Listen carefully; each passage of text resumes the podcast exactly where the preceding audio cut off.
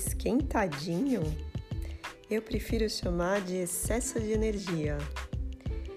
Se você pensou no signo de Ares, sim, esse é o tema de hoje. Ares, por ser o primeiro signo do zodíaco, é o que rege a primeira casa. E não é à toa que, sob minha ótica, a característica mais admirável e marcante desse signo é o impulso de agir, a facilidade que tem de começar algo, abrir portas com coragem, assim como chegamos a este mundo de cabeça. E é a cabeça o órgão do corpo mais influenciado por este signo e setor, a casa 1.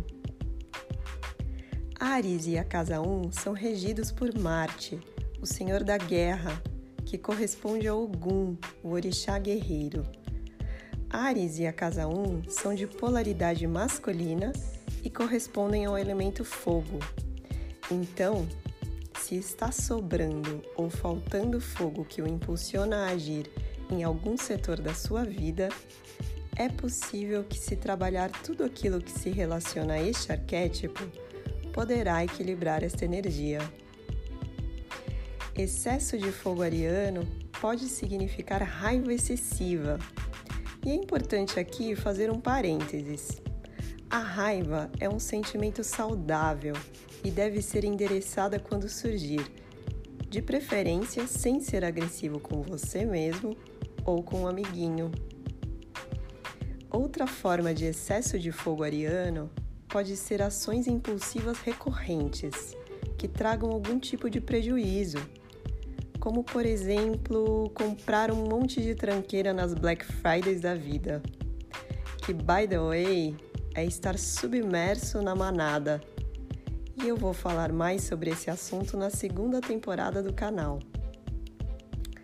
Voltando para como reconhecer o desequilíbrio na energia da casa 1, pode aparecer a falta de foco, o excesso de julgamento, auto-julgamento e se o fogo ariano estiver apagadinho, pode significar baixa autoestima e dificuldade para se autoafirmar e tomar, tomar decisões concretas. Na minha experiência, é possível reequilibrar essa energia fazendo exercício físico. É, a casa 1 também representa o nosso corpo, principalmente o fortalecimento dos músculos, porque Ogum rege o nosso sistema muscular, a nossa força. Além disso, é preciso tomar consciência de quem você realmente é. Por isso, todo tipo de autoconhecimento está inserido globalmente neste setor. Lembrar que o ar faz o fogo aumentar, então o raciocínio lógico, a utilização da mente para ponderação também contribuem para o equilíbrio da energia. Por hoje era isso que eu tinha para falar sobre Ares. E se você lembrou de alguma característica que eu não abordei, me manda uma mensagem. Obrigada por ouvir até aqui, um beijo e até o próximo.